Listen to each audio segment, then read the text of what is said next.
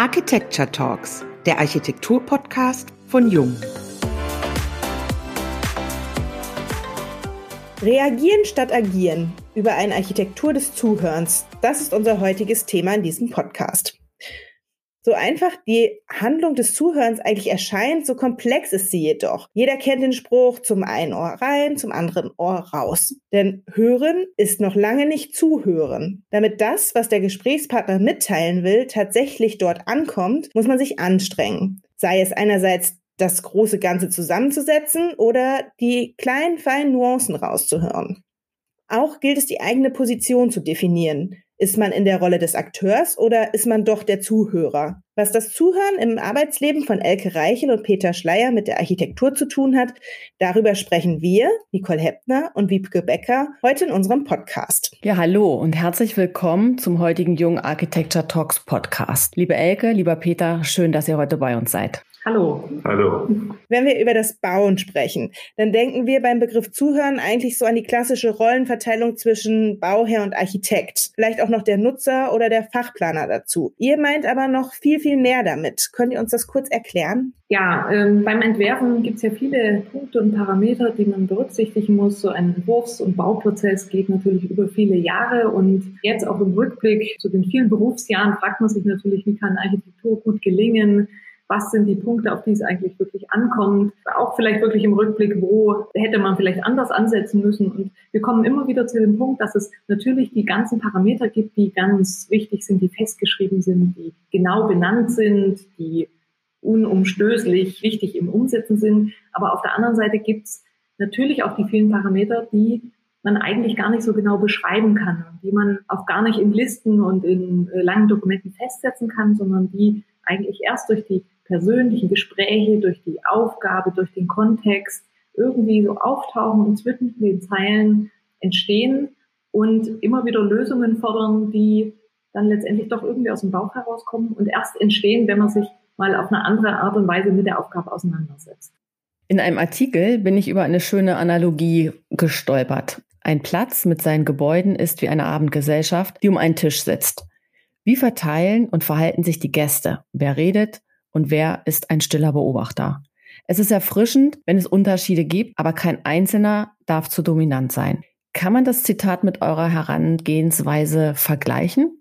Also zumindest, glaube ich, geht es in die Richtung, die da für uns auch mitschwingt jetzt in dieser Überlegung. Ähm, mhm. in welcher Rolle sehen wir uns als Architekten? Also ich glaube oder wir meinen, dass da in den letzten fünf bis zehn Jahren schon eine Art Wechsel der Betrachtungsrichtung oder der Bewertung von Entwurfs- und Bauprozessen, Planungsprozessen stattgefunden hat, dahingehend, dass wir, glaube ich, uns in Zukunft anders begründen müssen und auch vorsichtiger agieren müssen, wenn es um den Umgang mit, mit Stadtentwicklung oder mit, mit, der, mit Stadt als Struktur zu tun hat. Also ich mhm. glaube eben auch, dass wir eben nicht bei jedem Bauvorhaben oder bei jeder größeren Baumaßnahme, bei jedem stadtplanerischen Wettbewerb, dass es darum geht, diese Stadtstruktur gänzlich neu zu definieren oder umzuformen nach einem bestimmten Ideal, das man im Vorfeld formuliert hat, sondern dass eben die eigentliche Qualität in der Mischung oder in, der, in den Widersprüchen liegt. Und um da zu einem guten Ansatz zu kommen, jetzt in so einem Entwurfsprozess, jetzt im Hinblick auf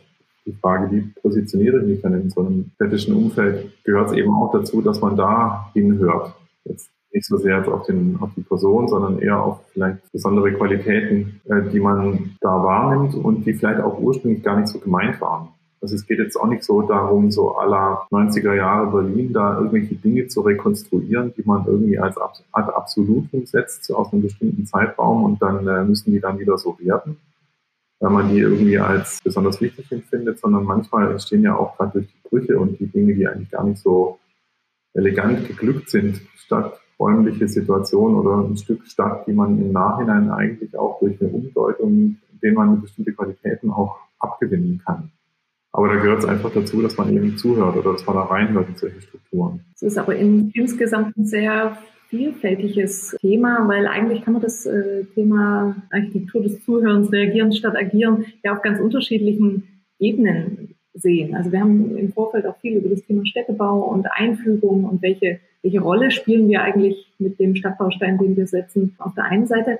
Aber ich fand das Zitat jetzt auch sehr schön, weil es ja nochmal einen ganz anderen äh, Aspekt widerspiegelt.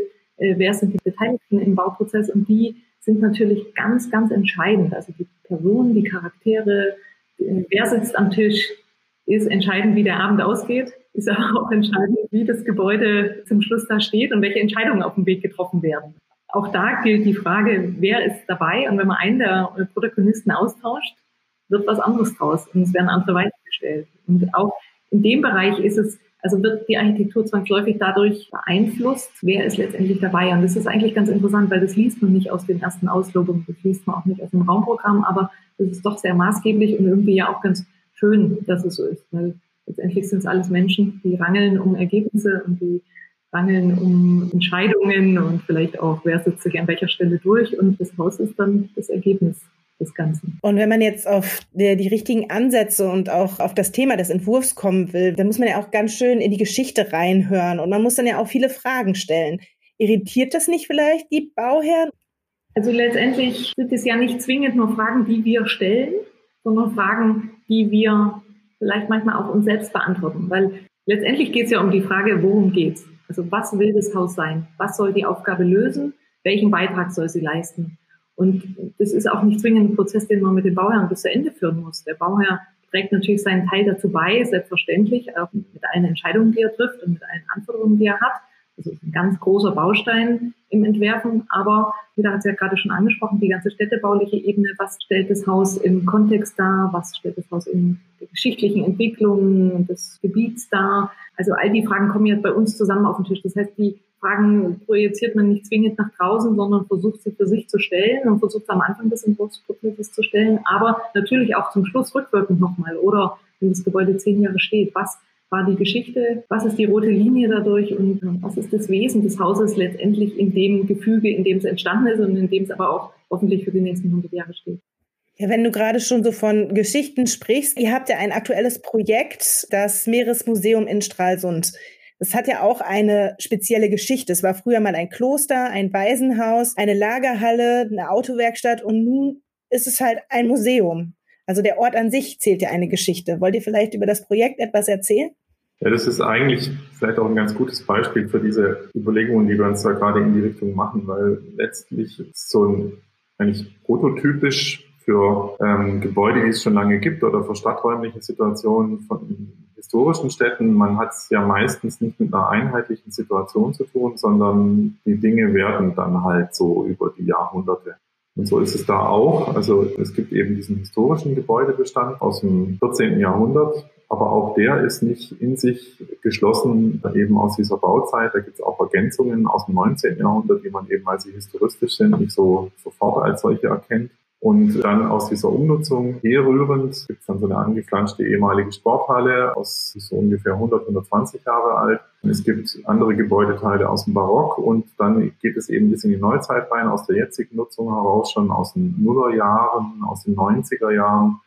Und dann hat man so ein Potpourri an unterschiedlichen Gebäudeteilen, die irgendwie so alle, alle aneinander docken. Und unsere Aufgabe war, das Ganze jetzt wieder so, eine, so einen einheitlichen Duktus zu geben, so dass es wieder als bauliche Einheit wahrzunehmen ist und so nicht zerfällt in alle möglichen Einzelteile und dabei gleichzeitig ist auf eine Art und Weise zu tun, die dem eigentlich aus unserer Sicht dominierenden Gebäudebestand eben dieses mittelalterliche Kloster, also da ist ein Kirchenschiff dabei, mit dem größten Monumentaldachstuhl Norddeutschlands und zwei zweigeschossige Kreuzgänge. Also es ist ein Riesenturm. Und das muss eigentlich weiterhin die erste Geige spielen. Das ist auch einfach aufgrund der Baumasse so. Und dann ist es eben die Frage, wie, wie fügen wir uns da so ein, dass nachher den Eindruck vermittelt, dass es zusammengehört und dass es eben auch äh, eine einheitliche Nutzung ist. Einerseits, dass, dass es irgendwie sich gut ergänzt, aber eben diesem eigentlichen Haupt Gebäude eben die Hauptrolle auch belässt. Das ist die eine Ebene, also die, die Bestandsebene und gleichzeitig mussten wir von Anfang an eben dem Nutzer auch intensiv zuhören. Und da war es eben auch so, vielleicht auch mal zurückkommend auf die Frage von vorher, also ich habe noch nie den Eindruck gehabt, dass Bauherren Angst haben, Meinungen zu äußern oder Wünsche, sondern eher im Gegenteil. Es gibt oft auch die Angst, dass wir als Architekten da zu vorschnell denen da was überbraten, aus dem Gestaltungswillen heraus, was die eigentlich nachher gar nicht so haben wollten. Also die sind eigentlich immer ganz dankbar, wenn man da versucht, da auf die einzugehen. Und das ist eben bei so einer sehr speziellen Nutzung, da sind viele Aquarien drin, klassische Ausstellungsobjekte. Das Ganze muss da irgendwie auch von der Dramaturgie funktionieren und es ist technisch sehr anspruchsvoll und da, da muss man sich hinein vertiefen, ansonsten funktioniert es nachher auch einfach nicht. Also die zwei Ebenen gibt es da auf jeden Fall ganz deutlich. Und wir müssen uns da auch ein Stück weit zurücknehmen, also in unserem Gestaltungswillen, weil es ist einfach ein sensibler, wir bauen direkt eben wir, wir, wir dübeln in Steine aus dem 14. Jahrhundert. Das stelle ich mir wahnsinnig anspruchsvoll vor, das, was du jetzt geschildert hast, was dort für Gebäude stehen, aus welchen Epochen, die jetzt umzunutzen zu so einem Museum. Das ist ja Wahnsinn. Und was du schon sagst, da hast du ja, da, da, zitterst du ja bei jedem Stein, wo du sagst, da muss ich jetzt irgendwie ran und. Wir zittern da gar nicht so, das ist eher der Denkmalschutz. Naja, ja, der zittert natürlich noch mal viel mehr. Der zittert noch viel mehr, ja. Ja, aber man spürt natürlich schon die Verantwortung, die man da hat an so einer Stelle. Und die Zusammenarbeit mit dem Denkmalschutz, haut das da gut hin? Oh. Ja, also wir mehr. Okay. Halt, ich will das jetzt, das kann, könntest du unter dem schlimmsten Fall sehr hören, aber die haben natürlich, natürlich ihre Rolle, die total wichtig ist. Also das hat sich da deswegen auch so etabliert, dass es eben einen Denkmalschutz gibt, der auch quasi auf Landesebene, also Denkmalschutz ist, ist ja die einzige Behörde, die mit dem Bau befasst ist, die eben nicht kommunal ist. Es gibt zwar immer noch einen kommunalen Vertreter, aber letztlich entscheidet man auf Landesebene, um eben das auszuhebeln, dass da irgendein Bürgermeister kommt und sagt, das Ding hauen wir jetzt mal weg. Ne? Also, also das ist schon wichtig. Also deswegen glaube ich, ist auch dieser Diskurs wichtig. Aber natürlich gucken wir da als Architekt Architekten, die halt eher vom Machen herkommen, anders drauf als ein Kunsthistoriker. Also wir sehen uns natürlich jetzt nicht in jedem Stein den gleichen Wert, weil er halt eben geschichtlich relevant ist, aber das ist ein Diskurs, den man halt führen muss. Ich glaube, dass es auch wichtig ist, dass, dass da die Akteure da irgendwie sich dann irgendwie zusammenraufen müssen. Und vielleicht muss man auch dazu sagen, das, ist, das Museum existiert in diesen Gebäudeteilen bereits seit den 50ern, dort hat man begonnen und man hat in den 70er Jahren einen sehr, sehr großen Umbau gemacht also zu DDR-Zeiten sehr stark da eingegriffen hat, zum Beispiel in das große Kirchenschiff eine zweigeschossige Ebene aus einem flexiblen Stabtragwerk ganz sensibel eingestellt. Das heißt, in den 70er Jahren wurde das, also das eigentliche Museum sozusagen so richtig in all der Größe, auch mit Aquarien, quasi in einem großen Rutsch dann ausgestattet und quasi erweitert. Und jetzt haben wir sozusagen diesen Schritt von damals, der inzwischen auch zu Teilen unter Denkmalschutz steht, natürlich auch in unsere Aufgabe zu integrieren. Also für alle, die im Osten groß geworden sind, ist das Meeresmuseum, das ist ein Gebäude, das jeder kennt, das ist ein Museum, wo jeder schon war, wer im Sommer auf Rügen im Urlaub war und es hat einen Tag geregnet, war ein Meeresmuseum. Das heißt, jeder hat in seinem Kinderalbum, ich auch, ein Bild vor dem großen Eisbären, vor der Schildkröte oder auch vor dem Haus. Also das ist eine Institution, im Norden Deutschlands, die jeder kennt und die natürlich auch durch das, die architektonische Sprache und durch natürlich selbstverständlich die Inhalte als allererstes, aber doch schon in den, im, im, im öffentlichen Bewusstsein eine sehr, sehr starke und große Rolle hat.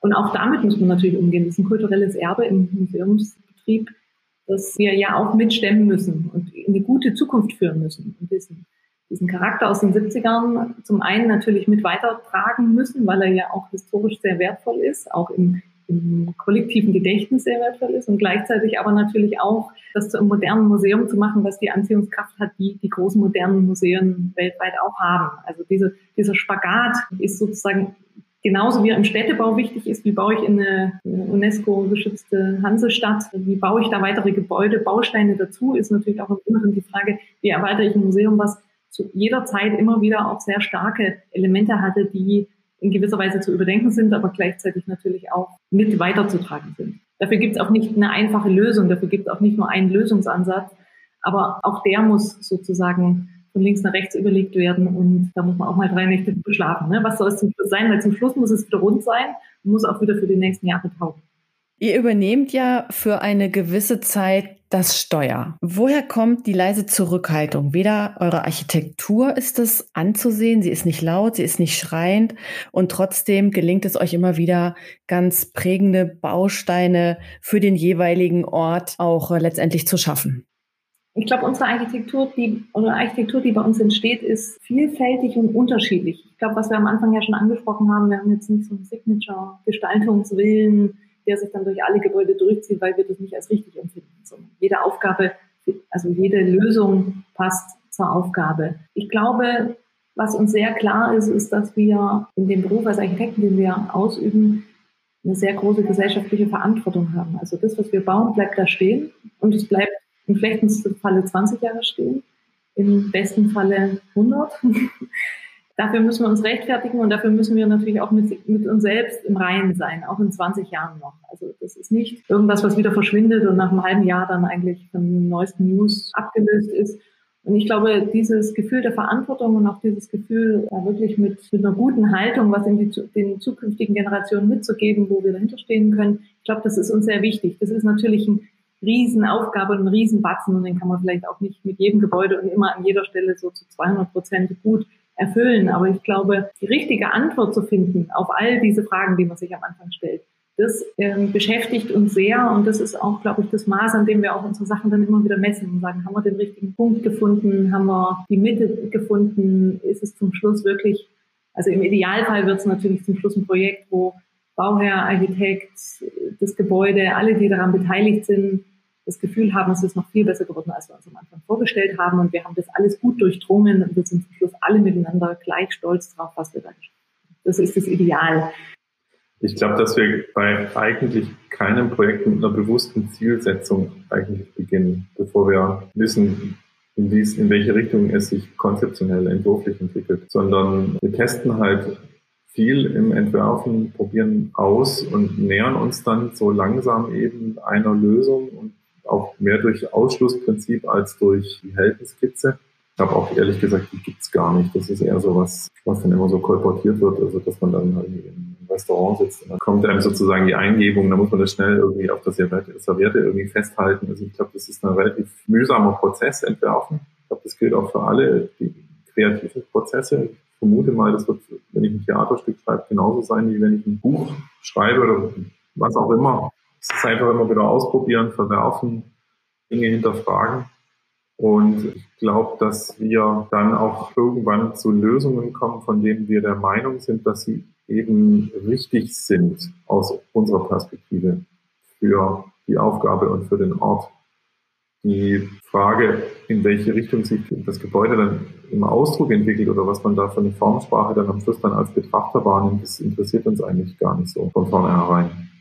Also wir wollen nicht in eine bestimmte gestalterische Richtung, wir haben auch keinen bestimmten festgelegten Ansatz, sondern wir versuchen eben in diesem Prozess zu einem Ergebnis zu kommen, das ist schon wirklich ausgesprochen schwer, dass wir als dem Ort und der Aufgabe angemessen empfinden. Ja, wir haben jetzt viel über Zuhören, Hinhören gesprochen und über eine Architektur, die nicht als Signature Architecture dasteht. Was meint ihr denn, haben wir noch verlernt, außer das richtige Zuhören? Ich glaube, ein wesentlicher Punkt ist die, der Zeitfaktor. Natürlich äh, ist der Entwurfsprozess ja oft so angelegt, dass man Wettbewerbe macht, dass man innerhalb von vier oder acht Wochen einen Entwurf aufs Papier bringt. Und das schätzen wir auch sehr, weil wir dann wissen, zu dem Tag X müssen wir eine abgestimmte Lösung haben. Dennoch ist es natürlich so, dass gerade am Anfang eines Projektes ja diese ganz vielen Fragen auch erstmal auftauchen. Natürlich können wir auch sehr schnell und auch sehr zielgerichtet einen Entwurf machen, wo wir auch unser Bauchgefühl befriedigen und auch das Gefühl haben, wir haben es auf den Punkt getroffen, so geben wir es ab. Dennoch ist es natürlich am Anfang so, dass man sich noch viel mehr Zeit wünscht, so grundlegende Sachen grundsätzlich erstmal zu überlegen. Also die erste Frage ist natürlich gleich, wenn man einen Auftrag bekommt, wann können wir einen Bauantrag abgeben? Und äh, die empfinde ich manchmal als ein bisschen schwierig, weil man sich denkt, Jetzt würde man doch gern noch ein bisschen kneten und mal so ganz grundsätzlich nochmal drüber nachdenken, ob das jetzt wirklich das Richtige ist.